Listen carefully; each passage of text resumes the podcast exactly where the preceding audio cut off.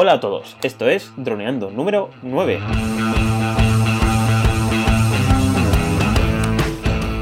Bienvenidos un día más al podcast de temática dron en el que aprenderás todos los trucos y consejos para sacarle todo el partido a los drones. En el programa de hoy vamos a averiguar si un dron es un juguete. Pero antes, recuerda que nos puedes contactar por Facebook, Twitter o Instagram y vía web en droneando.info o vía mail en contacta.droneando.info. Como siempre, estamos Cayetano Solano, especialista en drones, y yo, Dani Dura, especialista en apps. Hola Calle, ¿qué tal? ¿Cómo va? ¿Cómo estás? Muy bien. ¿Y tú, Dani? Pues muy bien. Pues hoy ya la gran pregunta. Bueno, gran pregunta. ¿Es un juguete el dron? Pues habrá gente que diga que sí, ¿no? Los papis. Eh, deja el, el coche, el avión dirigido ese. No. O bueno, habrá gente que opine de que es el futuro, ¿no? Como Amazon, que su objetivo es enviar todos los paquetes con drones. Sí, sí, no, realmente no sé si es la gran pregunta, pero sí que es la pregunta que todo el mundo te va a hacer. O, o que medio de cachondeo te van a decir, ah, ya estás jugando con el aparatito, seguro. Pero vamos, 100%, por lo menos en, en esta década. Yo pienso que en un futuro ya se verá como una herramienta de trabajo. Hoy en día es complicado. Pues bueno, entonces, ¿cuáles son las preguntas que vamos a hacernos hoy? Yo, para que la gente se situara un poco más, preguntaría, ¿haya un símil con otra, otros sectores? Por ejemplo, ¿una cámara de fotos es un juguete? ¿O un smartphone es un juguete? Ajá, ahí yo te puedo contestar. Pues bueno, hay gente, pues como mis padres, pues dirán, eh, el móvil, si no es para llevar, todo lo demás es un juguete. Pero claro, por ejemplo, yo me dedico a hacer aplicaciones móviles para ellos y para mí el iPhone es una herramienta, por ejemplo, de trabajo. Así que no es un juguete. Claro, yo creo que sí, es, eh, depende, eh, hay que considerar para qué lo vamos a utilizar. A lo mejor para un niño que está en casa, o, bueno, para un niño no, para ti mismo, que es tu herramienta de trabajo. A lo mejor luego te vas a casa, juegas un videojuego en él y a, y a lo mejor estás jugando. A lo mejor sí que en ese, en ese momento sí que es un juguete para ti. Pero luego es lo que tú dices, luego mm, estás trabajando con él, así que es una herramienta de trabajo. Y una cámara, lo mismo, y al final yo creo que se puede aplicar a muchas cosas eso. ¿Esto es un juguete? Pues depende del uso que le des, pienso yo. Sí.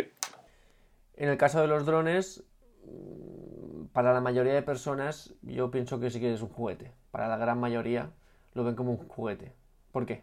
¿Por qué piensas tú que lo ven como un juguete?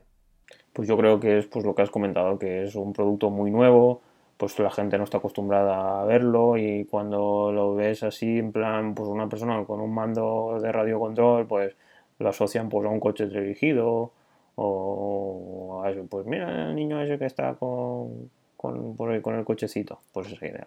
Entonces, pues, no, no, no saben que estás trabajando. Ya, pues sí, yo pienso un poco igual.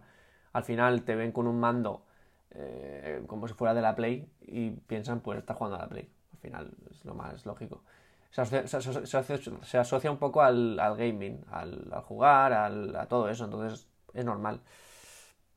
Pero bueno, yo creo que aparentemente sí que se puede considerar que, es un juguete si lo comparamos a un coche teleelegido, que es lo que tú has dicho, porque al final es lo mismo, es eh, controlar un automóvil o, una aeronave, en este caso, de, manera remota. Y al final poca diferencia hay entre un niño jugando con un dron 50 euros que un niño jugando con un coche de teledirigido. No hay mucha diferencia.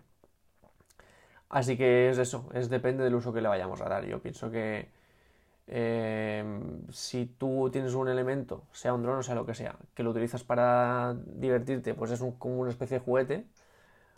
O, pero si lo utilizas para otro propósito, a lo mejor deja de ser, deja de serlo, ¿no? Entonces, eh, es, es encontrar el punto de vista. Yo creo que, y ojalá que pase así, que la sociedad poco a poco irá cambiando su punto de vista y nos, y, y nos verá como gente que está trabajando.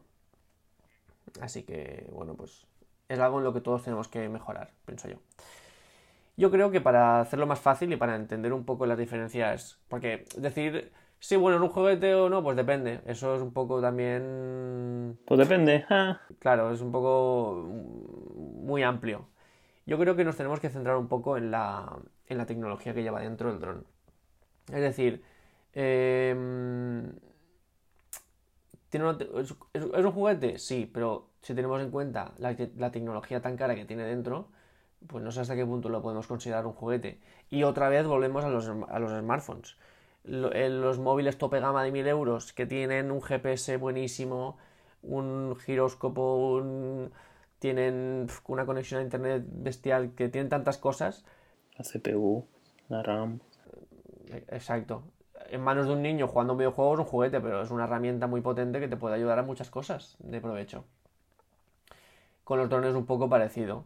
Eh, podemos, por ejemplo, tener desde los típicos drones de 50 euros que tienen una cámara, sí, pero que no graba gran cosa, y tienen un giróscopo y una brújula, que es decir, tienen un giróscopo, un giróscopo que es lo que le dice al dron eh, cómo se tiene que mantener recto, es decir, los 0 grados es recto, así que tú mantente siempre ahí. Y una brújula, que es la que le dice en qué dirección tiene que ir. Pues con ese, esa tecnología eh, pues se puede considerar un juguete, porque no pueden hacer muchos trabajos con ese tipo de drones. Y es el típico dron que se le regala a los niños en Navidad. 50 euros y es una cosa que vuela y ya está. Entonces, eso, eso es muy parecido a un coche de teledirigido, para mí.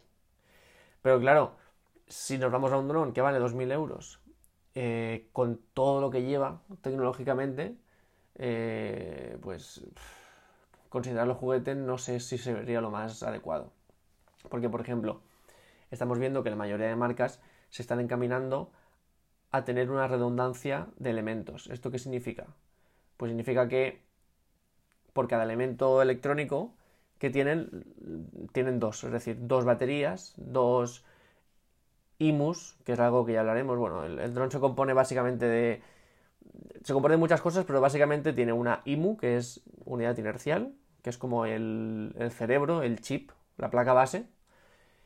Luego tiene unos ESC, que es, las siglas son eh, Electronic Speed Controller, es decir, es el mecanismo que canaliza la, la, orden desde la IMU hasta los motores. Le dice al motor qué potencia tiene que tener para eh, equilibrarse con respecto a lo que le manda el giróscopo, es decir, para que se mantenga recto, para que cada motor no vaya por su lado y luego los motores, que son los que transmiten la potencia. Y todo esto se alimenta con la batería. Básicamente, muy, muy básicamente, un dron es eso. IMU, SC, batería y motores. Tiene muchas cosas más, pero la columna vertebral es esa. Pues, ¿qué están haciendo las marcas? Están duplicando todo eso. Es decir, ostras, ¿qué pasa si nos falla la IMU? Y el dron no sabe dónde tiene el norte. Ni nada. Pues entonces vamos a poner dos IMUs que se vayan compenetrando, que trabajen juntas, pero que en el caso en el que una falle, la otra puede hacer que el... Exacto. O que siga funcionando con normalidad o que como mínimo te permita volver a casa. O, a, aterrizarlo con seguridad y ya se, va a reparar. Pues con SC es lo mismo. Si nos falla un SC, un, SC, ¿qué, pasa? Empieza un motor a ir a su bola y se estrella el dron. Pues eso es muy peligroso. Además, son em, componentes muy delicados. Pues imagínate que por cada motor tengas dos SC. Si falla uno, pues tienes otro. Perfecto. Ya lo último que están implementando en, redundancia es la batería. Ya podemos ver drones como el Inspire 2 que trabajan con dos baterías y con una sola no, no despegan. Esto no significa que haya solo una batería trabajando y la otra esté ahí por si acaso. Significa que las dos trabajan igual, o sea, las dos se van descargando de forma conjunta, pero en el caso de que una falle, la otra va a seguir eh, dando la suficiente, la suficiente energía al aparato para que pueda aterrizar con seguridad o, o, llegar a casa. Entonces, conforme estamos viendo esto, estos y otros elementos de alta calidad, que, las marcas apuestan muy fuerte por esto, es decir, y, cada vez van a tener más. No hemos hablado, por ejemplo, del sistema GPS. No es un sistema GPS simple como puede tener un móvil de gama media. Es un GPS muy bueno que recibe señal de varios sistemas satelitales, de los europeos, de los americanos, de los rusos, es decir, es un GPS que en cualquier parte del mundo te va a localizar 15, satélites, y eso está muy bien porque eh, significa que ese dron va a poder operar en muchos sitios en condiciones que a lo mejor no tiene mucha cobertura, pero como tiene acceso a tantas redes satelitales, siempre le van a llegar los satélites suficientes para tener un buen GPS, ¿no? Pues eso también vale dinero y también es una tecnología muy cara, ¿no? Entonces, si estamos viendo cómo las marcas están apostando por esta clase de tecnologías y de capacidades, aumentando el precio del dron, pues hasta qué punto podemos seguir llamándoles juguetes como sociedad. Si, a mínimo que te pongas a mirar, tiene unos, unas, eh, unos, mm, unas características y unos sistemas muy, muy, muy caros y, muy, muy competitivos. Pues es ahí donde tenemos que intentar separar la línea de lo que es juguete y lo que no. Esa es mi opinión. Así que, como conclusión general, yo diría eso, que un juguete, pues sí, eh, cuanto menos tecnología tenga, más juguetes o más se puede utilizar para el ocio, pero ya cuando llegamos a unos niveles de, de tanta tecnología y de tantos sistemas implementados, eh, pues bueno, pues se le puede llamar juguete, sí. ¿Lo es? No. Así que un poco esa es la conclusión. Pues muy bien. Pues entonces, hasta aquí el programa de hoy. Pues sí, programa también importante y así rompiendo mitos que trae la gente y nada, eh, ya el siguiente es el número 10. Sí, ya llevamos 9. no. pues bueno, pues muy bien. Pues vamos a recordar nuestras redes sociales y cómo nos pueden contactar nuestros oyentes. Venga. Y nos despedimos. Entonces, pues bueno, chicos, como bien sabéis, tanto en Twitter como en Facebook como en Instagram, nos podéis contactar en Droneando, si buscáis Droneando. Y también pues, nos podéis contactar en nuestra web, en droneando.info y en nuestro correo, en contacta.droneando.info. Pues bueno, chicos, un saludo y hasta la próxima. Venga, un saludo.